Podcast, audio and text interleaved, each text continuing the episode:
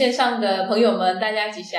今天跟我们语谈的两位法师，首先我们礼请到佛光山人间佛教研究院的副院长妙光法师。各位观众朋友，大家好，大家吉祥。第二位呢，我们礼请到佛光山大藏经编藏处的编辑法师有定法师。各位观众朋友，大家好，大家吉祥。今天呢，我们就一起来探讨丛林有业力。一般呢，我们听到业力这两个词啊，好像觉得是一种诅咒哦，或者身心就觉得不自在哦。那不知道妙光法师，您对于业力，您一般有听到怎么样的说法？我记得我们小时候啊，只要听到业力啊，就是人家会说：“哎呀，你怎么长得不够高哦？你怎么不够聪明？”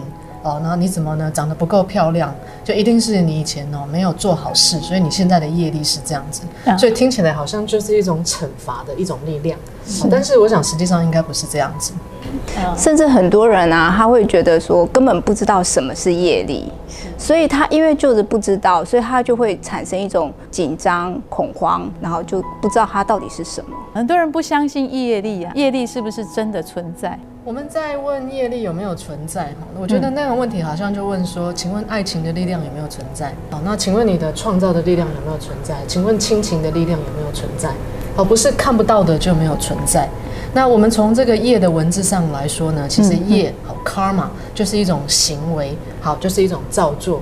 也就是说，业力就是一种行为造作所带来的后续的力量。所以业它是一种行为哈，然后接下来它这个行为会产生一种驱动力哈，就让我想到啊，现在社会上很多年轻人呢很喜欢追剧好，那他们一旦追了第一集之后，好像会有一种驱动力，让他忍不住继续追第二集、第三集、第四集、第五集。就是他知道这个一连串的一直追剧啊，沉迷下去会造成他眼睛的伤害，会让他明明天呢工作没有精神。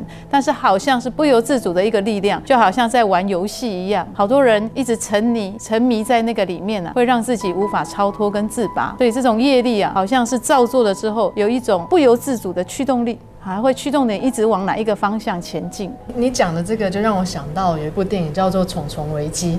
哦，《虫虫危机》里面有一个画面，就是一只飞蛾呢，就是朝着这个捕蚊灯一直飞过去嘛。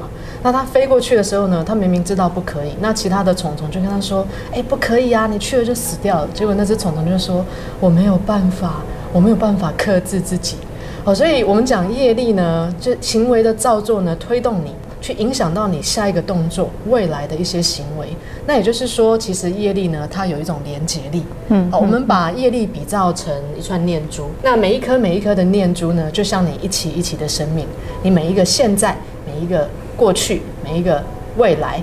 把这些过去、现在、未来串联在一起的力量呢，就是我们所谓的业力。既然业力它真实存在，那它有没有哪一些类别跟种类啊，可以提供我们学习参考？业呢，都可以分成三业。三业呢，就是身业、口业、意业。身业呢，就是身体的行为；口业呢，就是语言，我们所说的话。那意业呢，就是我们的念头、想法、想念头的造作。这就是三业：身业、口业、意业。那另外一种分类呢，是善业、不善业跟无记业。所谓的善业呢，就是你能够利益他人的、利益自己的，这些都称为善业。相反的呢，损害他人乃至损害自己的语言、行为、念头，这些都是不善业。那还有一种很特别，它就是属于不是善的范畴，也不是恶的范畴，归类在无记业。比方说，我们有时候做白日梦啊、发呆啊，没有特别的善恶的明显的分际呢，这就是无记业。我们都知道，呃，时代。杂志曾经有介绍过这个很著名的人物，就是我们的数据阿妈，她累积了近千万的所得，她全数捐给小学、孤儿院、新建图书馆。那她觉得呢，钱呢就是要给有需要的人，她的这种念头都不是为了自己哦，都是为了能够帮助别人。看到别人的笑容，她自己也跟着笑了。那她就是累积了非常多的善业。另外呢，恶业呢，我曾经听过一个故事，就是在九一一的时候，美国的机场呢警戒的很森严。那有一位女士呢，她要搭乘飞机，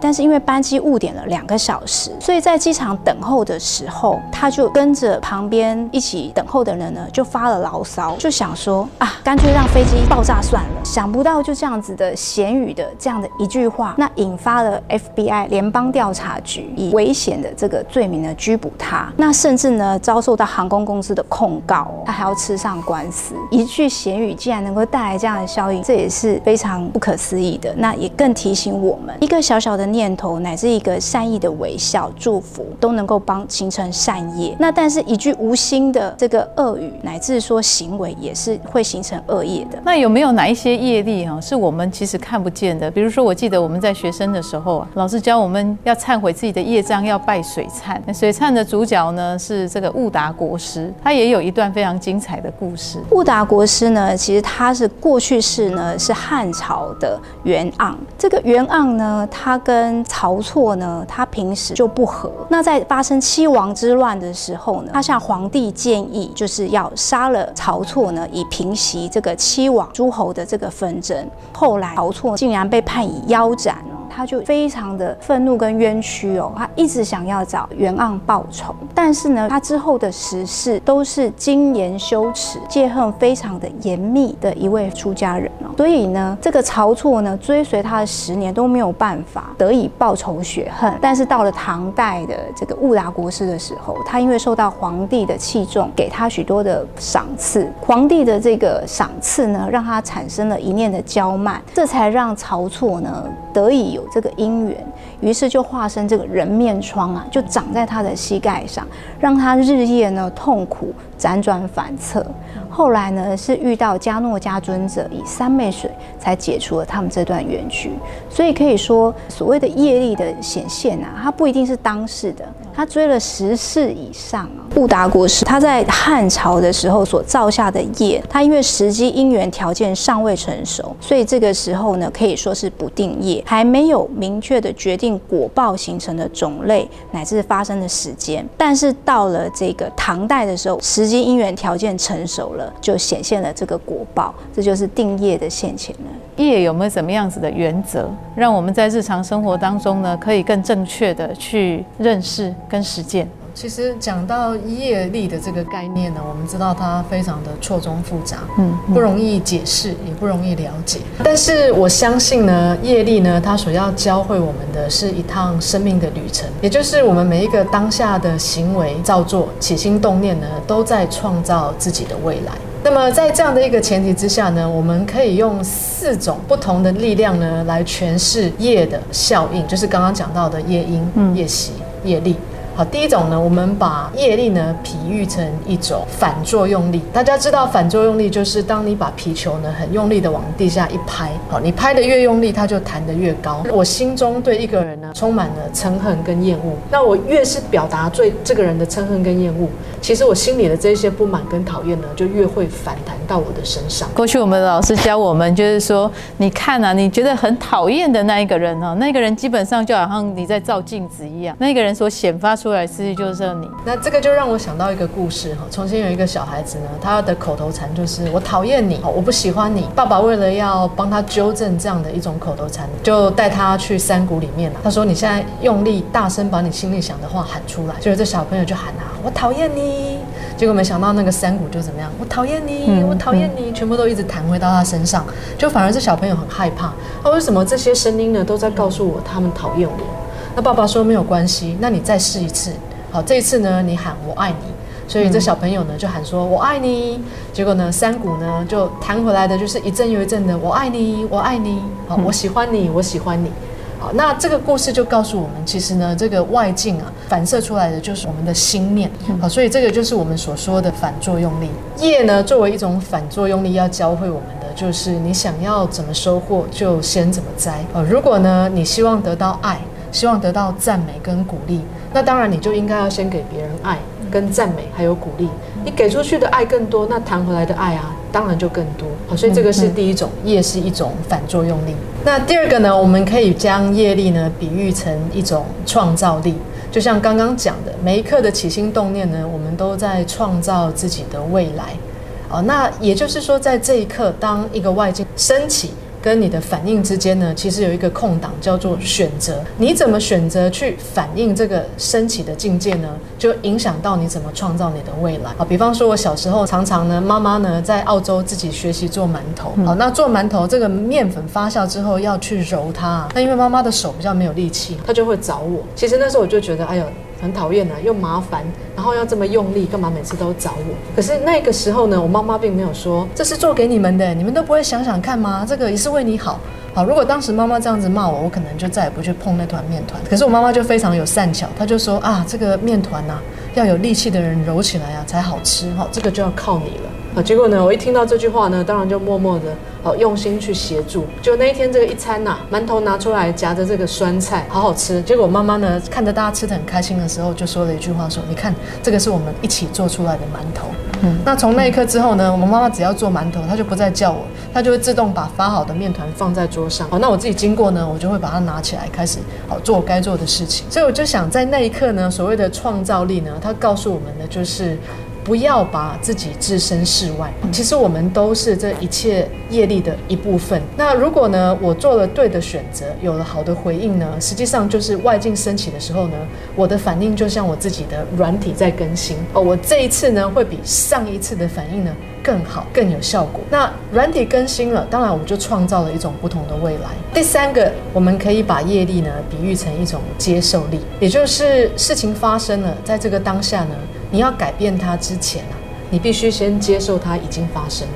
哦，如果呢你不接受它已经发生了，你在那里空纠结啊，就好像一场闹剧。这让我想到有一个故事哦，就是有一个人他中了箭，他中了箭的第一个时间呢，他并不是赶快去救治去处理，而是他就问旁边的人：“这是什么剑？什么材质？它的剑柄是什么材质？它的后面的那个羽毛是什么？从哪个方位来？”然后东问西问，结果耽误了治疗的时间，就一命呜呼了。这个听起来就好像你在拍摄的时候，你在照相的时候，那个焦点不对，焦点不对，你怎么拍呢？都不会是你想要的画面。我们在业力是一种接受力的课程当中呢，教会我们的就是接受。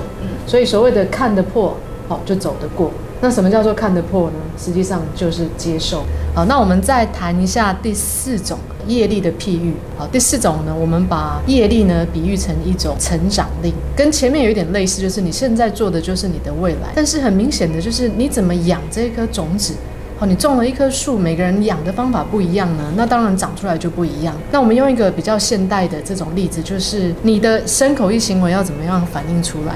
好，其实最简单的就是从你的社群网站。现在年轻人都喜欢用 IG，那有些人用了 IG 呢，就会关照有没有人去关注我。好，我今天多少人给我按赞，然后大家喜不喜欢这个内容？要什么样的条件，你的这个粉丝关注你的人才会多？好，其实你可以看哦，有一种人粉丝越来越少，越来越不关注他的是那种喜欢在上面抱怨、抒发心情，然后骂别人哦，这个怨天尤人。那实际上你的 IG 就反映出你的深口意呢，就是充满了负面、阴暗面的这一些想法跟语言。那很自然的就不会有人喜欢这样子的负能量，对不对？那另外有一种人呢是阳光，不吝于赞叹别人。好，你看到别人去旅行啊，或是别人创造了什么好东西，或是今天吃了什么东西，你有没有发现有一种特别乐观的，就是啊，你这个好棒，嗯，好好漂亮，我也很喜欢。那你就发现这样的人其实特别多。那有一些是创造好的东西跟大家分享，好，所以其实这个是很粗浅的一种层面，让我们看到你的身口意到底在张扬什么。好的东西，自然呢，好的人就会靠过来；那不好的东西呢，那其实人家就会离你而去。好，所以业是一种成长力，我们务必呢要把自己的身口意要把它照顾好。所以我们一定要善护自己的身口意，好，把自己的内心的这个幼苗呢，把它养好，不要让它长歪了，好，不要让它长丑了。学佛的过程当中，哈，我们相信命运呢，实际上是掌握在自己手里的。所以我要读佛学院的时候，是到殿堂里面呢，去抽到一支法语。这支法语是这样写的，叫做“随缘啊，任业许多年，枉做老牛啊，被人牵啊，打跌身心早归去啊，免教鼻孔呢，受人穿啊。”也就是说，我们在世间的生活啊，实际上是随着我们的业力流转，在世间呢，红尘白浪之间翻滚。那我们。在这种不由自主的状况底下，就好像一头牛啊，鼻子呢被打了一个洞，被自己的业力因缘呢牵着东奔西闯，枉做老牛被人牵。那与其呢在世间流转哈，不如好好的重新整理自己的身心，叫做打跌身心早归去，免教鼻孔受人传。所以在佛门的学习当中啊，我与其相信这个算命先生，后来我更相信自己的命运呢，应该要由自己去主导，自己去创造，自己去成就。与其呢随缘。缘随业流转，不如随愿所成。那所以师父他更讲，他是未来还希望要再做一个和尚，叫乘愿再来。所以学佛修行最棒的优点就是我们要让我们的愿力大于我们的业力，那生命就有重新改造的可能性。佛门最近在谈的就是嗯学佛的年轻人要做 V 世代，V 世代就是愿力 vow，是不要做啊 K 世代，就是随业流转的 karma。那今天呢，我们很感谢妙光法师跟有定法师带着我们了解啊，业是自己创造的，业是公平公开的，业是决定有报的，而且业呢是前途光明的。如果呢能够相信业力，掌握业力啊，相信大家的命运呢会大不同。今天的丛林有业力呢，就在这里圆满。我们下次见。